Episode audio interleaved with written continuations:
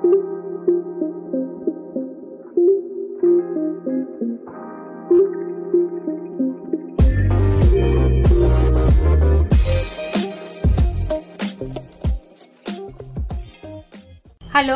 bienvenidos a los contenidos de Asesorías Migratorias. Este es un espacio en el que hablaremos de temas importantes e interesantes sobre la vida en Alemania. Su cultura, las oportunidades que tendremos en este país y los principales requisitos para llevar a cabo un proceso de migración es lo que nos une en este espacio de diálogo. Yo soy Liliana Flechas. Y yo soy Paula Cruz y estás escuchando Vive y Disfruta de Alemania. Acompáñanos.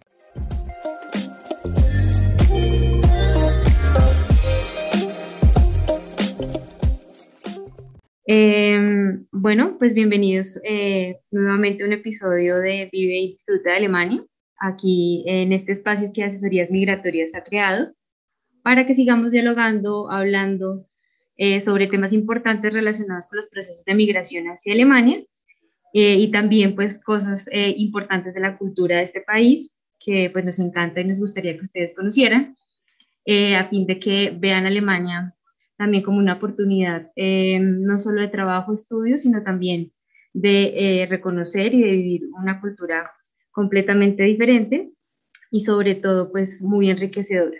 Y el día de hoy pues nos encontramos con Marce, con Marcela Cruz, ya habíamos tenido un episodio con ella hablando de un tema súper interesante que es como lo que se requiere y lo más importante para el invierno. Eh, y tenemos otra invitada muy especial hoy, que es Carolina Benítez. Ella es cantante profesional, entrenadora vocal, gestora cultural, pedagoga y coordinadora de procesos de construcción social a través del arte, con una amplia experiencia en varios ámbitos artísticos y sociales.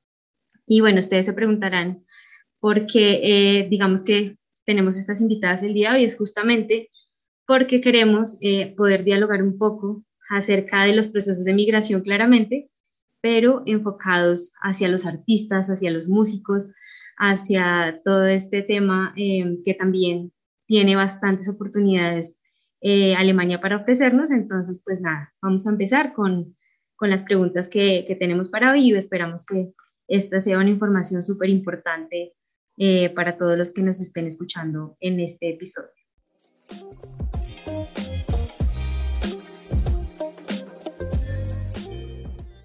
Bueno, ¿cómo están? Muchas gracias Marcela, muchas gracias Liliana por este espacio. Eh, creo que en este momento en donde la virtualidad nos ha, nos ha acogido a todos, estos espacios de comunicación eh, son fundamentales para empezar a tener unas miradas diferentes, ¿no? Unas proyecciones diferentes.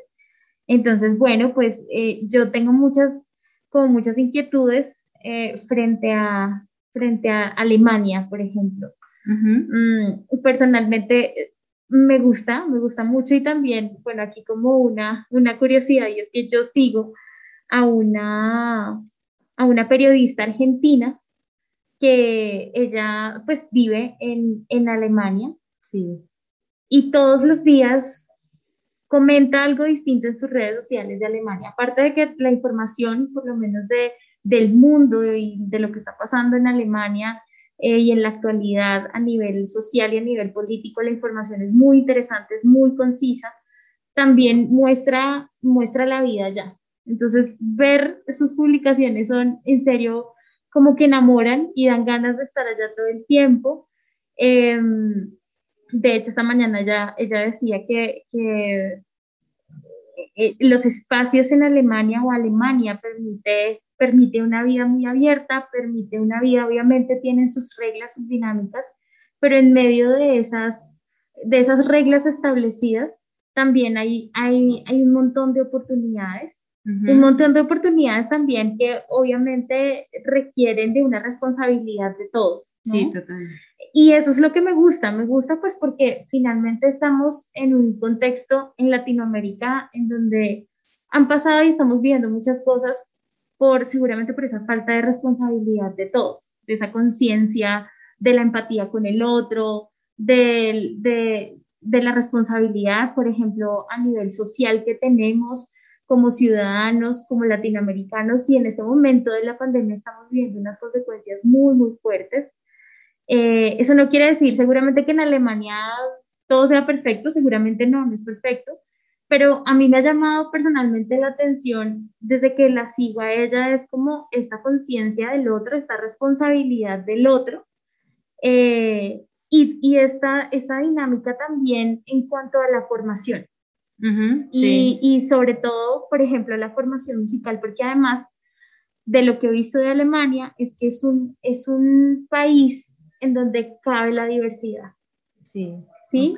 Y eso hace que, por ejemplo, en las artes, pues llame mucho la atención estar allá, estudiar allá, entender cómo es la dinámica desde la concepción, digamos, desde el estudio, en este caso de lo musical, además que su histórico a nivel musical pues es muy fuerte. Sí, totalmente. Entonces, si quisiera como que pudiéramos hablar de este espacio de, cómo son las dinámicas, digamos, yo quiero ir a, a, estudiar Alemania, qué posibilidades hay, eh, qué instituciones hay, qué ofertas hay, que me imagino que hay un montón, pero digamos ya como aterrizarlas a, mira, esta es mi situación y esto es lo que quiero hacer. Eso es. Claro que sí, Caro. Pues digamos que justamente eso es lo que nos trae eh, o nos reúne en este episodio y pues digamos que, como ustedes saben, a Marcela es una de las principales eh, pues personas de este proyecto de asesorías migratorias porque nace también de su idea, de su interés eh, y ella tiene una pues gran experiencia en estos temas, así que por eso queríamos como que eh, Marcela nos estuviera acompañando para que pudiera contarnos un poco más acerca de, de este tipo de oportunidades que pueden presentarse para, para los músicos. Bueno, eh, buenos días para todos. Muchas gracias por la invitación. Y con respecto a tu inquietud, Carolina, eh, lo primero es que si quieres aterrizar tu proyecto, debes definir, refinar y acotar tu objetivo, porque ser músico en sí eh, ya es un mundo. Entonces, eh, mi primera pregunta para ti sería, ¿qué tipo de estudio o trabajo te gustaría realizar en Alemania? Bueno, es lo más que me puedes decir.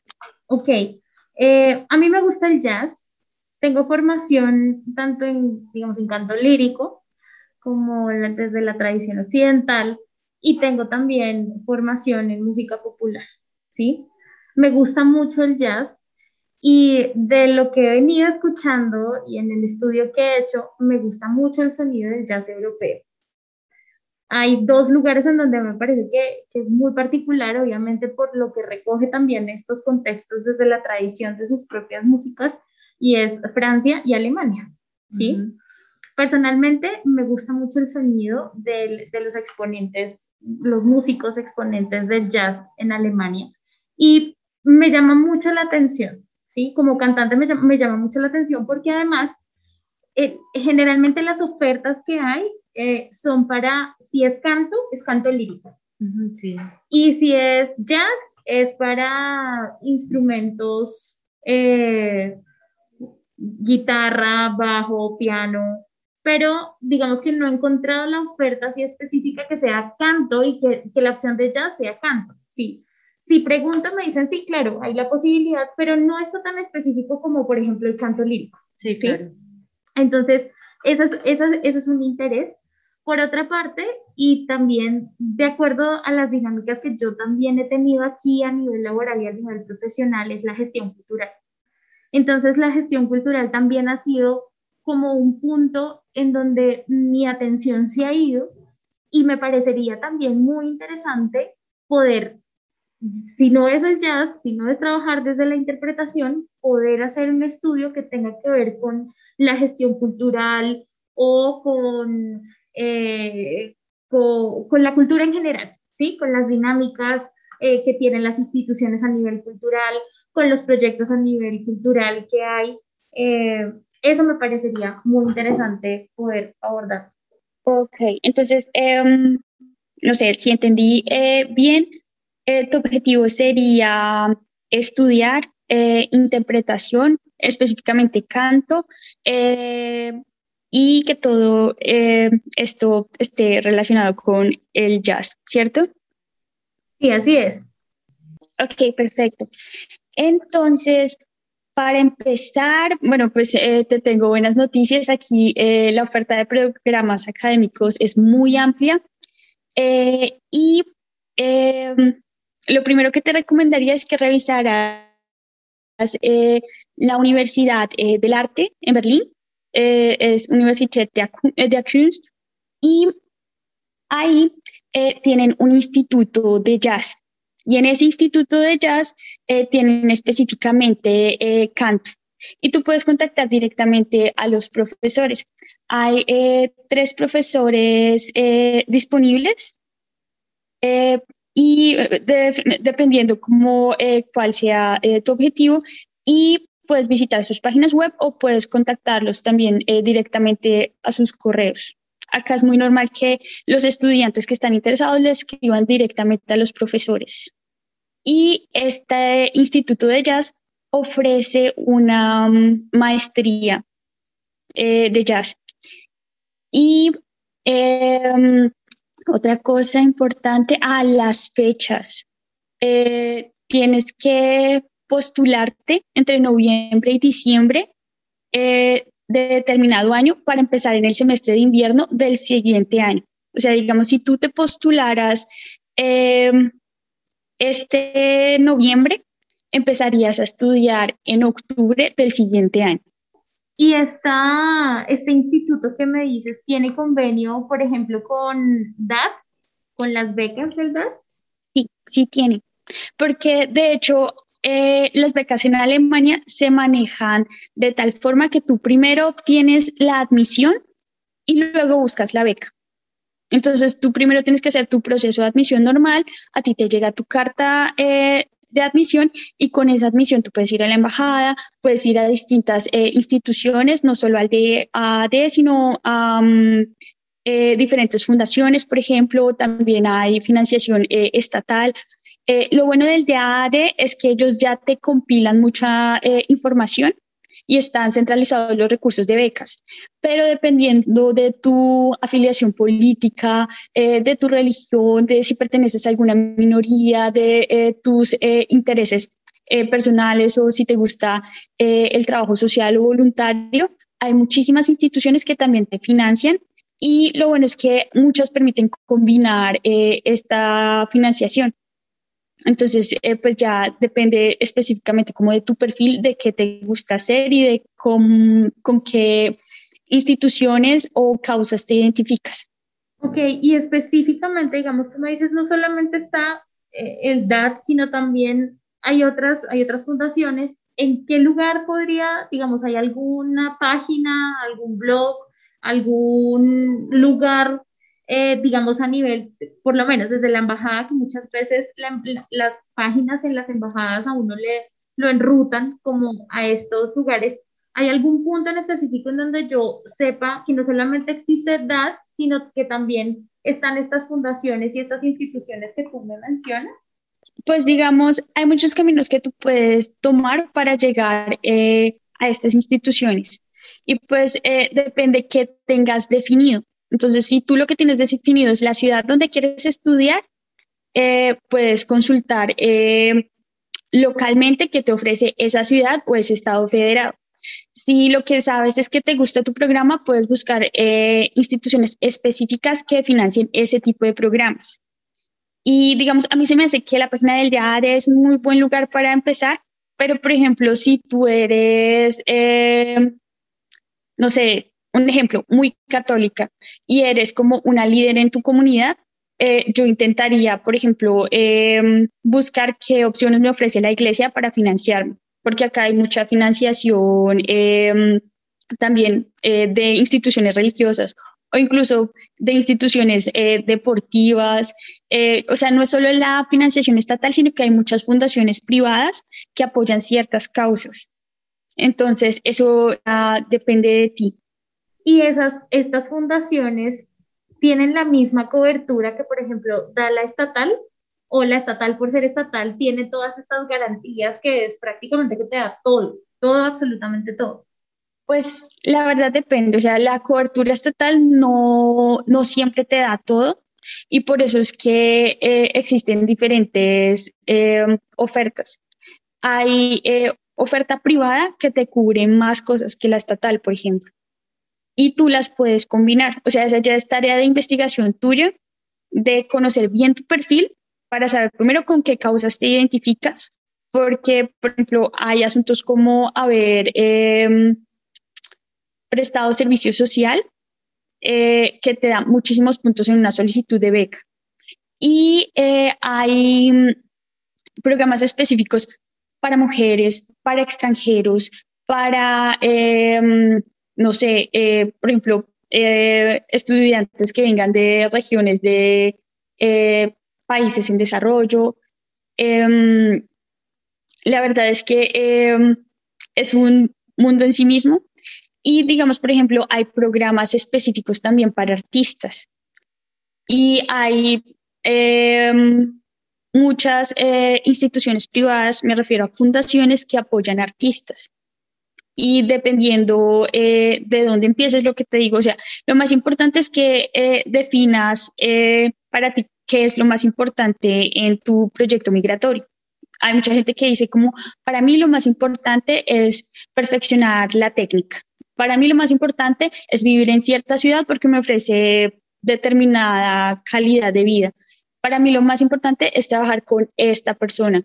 O para mí lo más importante es que me paguen todo. Entonces, dependiendo cuál sea tu prioridad, puedes empezar a buscar diferentes eh, instituciones que te financien. Ok, vale. Y bueno, tú me mencionas como el trabajo comunitario.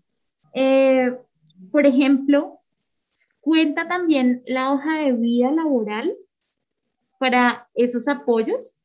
Sí, justamente los requisitos eh, de las becas son muy específicos. De hecho, eh, postularte para el programa en sí eh, ya es como un proyecto en sí mismo.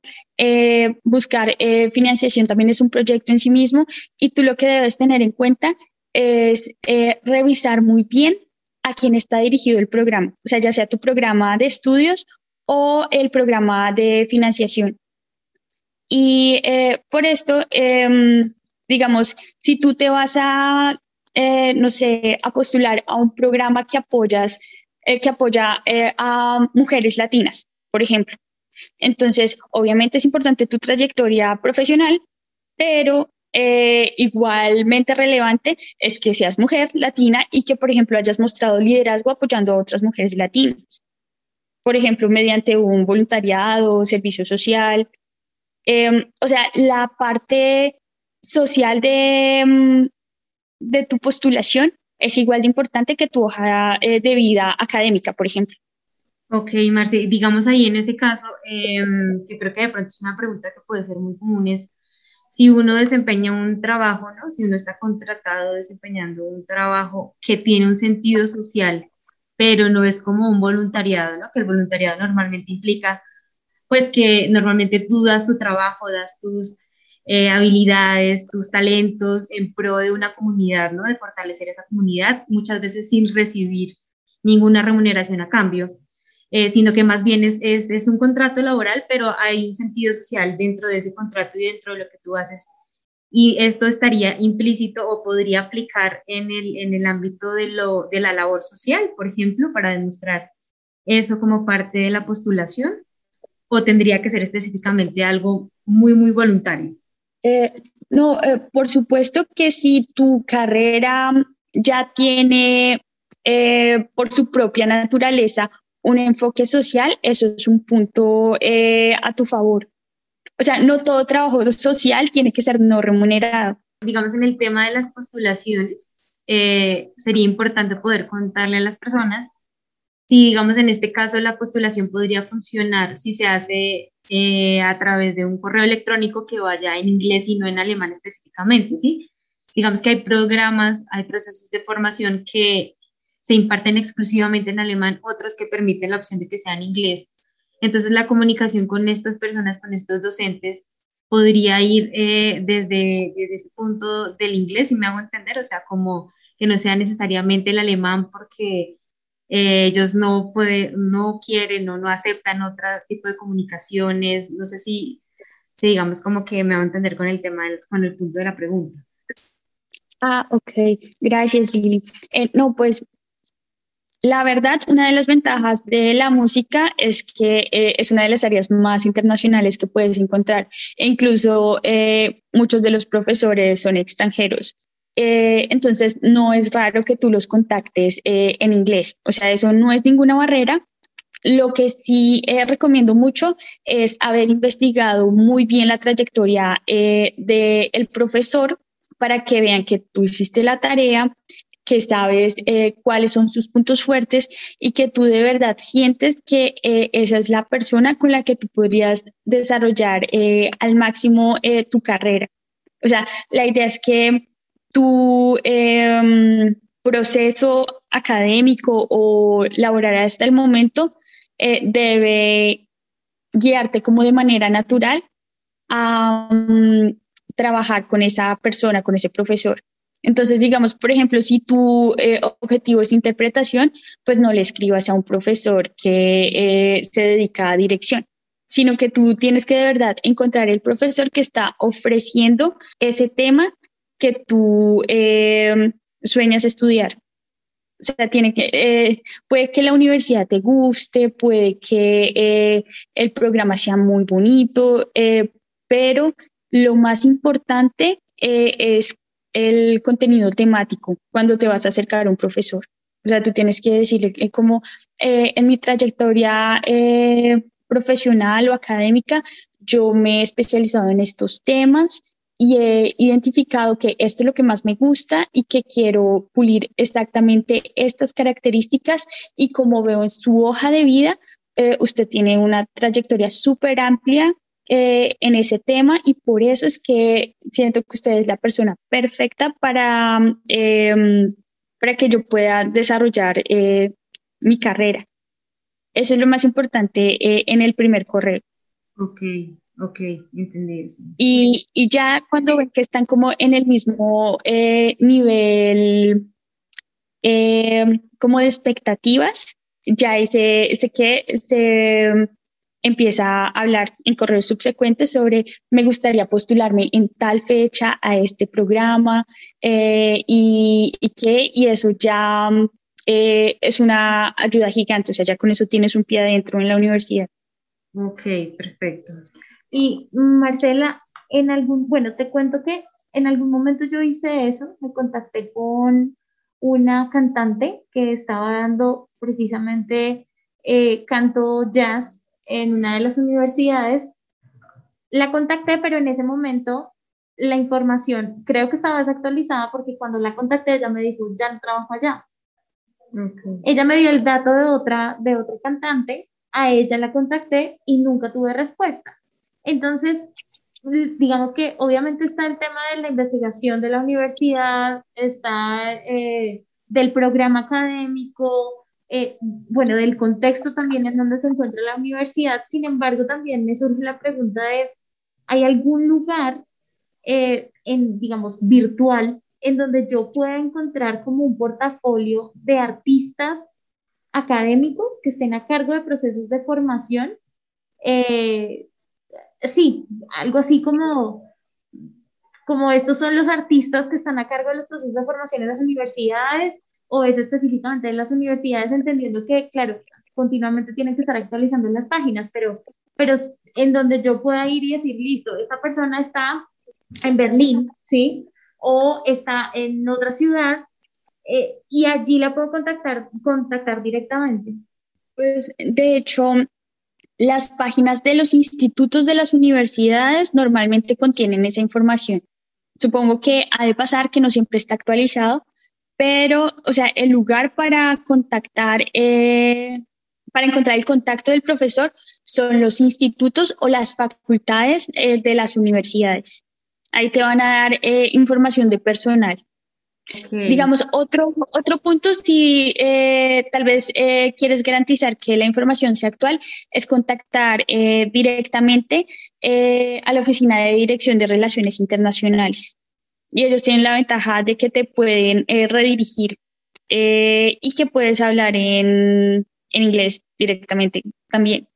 Y también te van a hacer acompañamiento en la admisión. Honestamente, en ese caso donde encontraste eh, a la profesora ideal y luego te dijo, ya no estoy trabajando ahí, yo la verdad no habría buscado a la persona que la reemplazó, sino le habría preguntado a ella dónde está trabajando ahora. O sea, que, que ella sepa que tu interés es en ella como persona, como profesor, y, y no como en este eh, nicho en la universidad o en ese, en ese puesto en la universidad, en ese puesto de estudio. De hecho, yo a ella le manifesté porque, claro, yo a ella bueno, vi su perfil, leí su perfil, empecé a ver como también eh, videos que ella tiene publicados, como su trayectoria como cantante, y le escribí específicamente a ella y le hice esa pregunta, como en este momento, si no estás ahí, entonces, eh, ¿en dónde estás? ¿Sí? Porque me gusta mucho tu trabajo y, me gusta mucho, eh, digamos, lo que, lo que se expone desde la universidad, del trabajo de ella. Eh, y ella me dijo, no, no, yo no estoy, en ese momento no estoy vinculada a ninguna, a ninguna institución. Entonces, por eso ya me dio el contacto de otra persona. Sí, eso también sucede. A veces eh, simplemente los profesores eh, no están recibiendo más estudiantes. Marcela, y ya, pues, ya una pregunta que también me surge de, las grandes ciudades y las pequeñas ciudades o los pueblos, bueno, no sé si también se menciona así allá, eh, y es si el nivel de formación es el mismo. Sí, es también como el, el, nivel de la formación. Por ejemplo, aquí en, en, Colombia, en Colombia no es lo mismo, o sea, si muchas, muchas personas se desplazan a las ciudades, a las grandes ciudades o a las ciudades centrales, es porque hay un nivel académico fuerte, competitivo, ¿sí?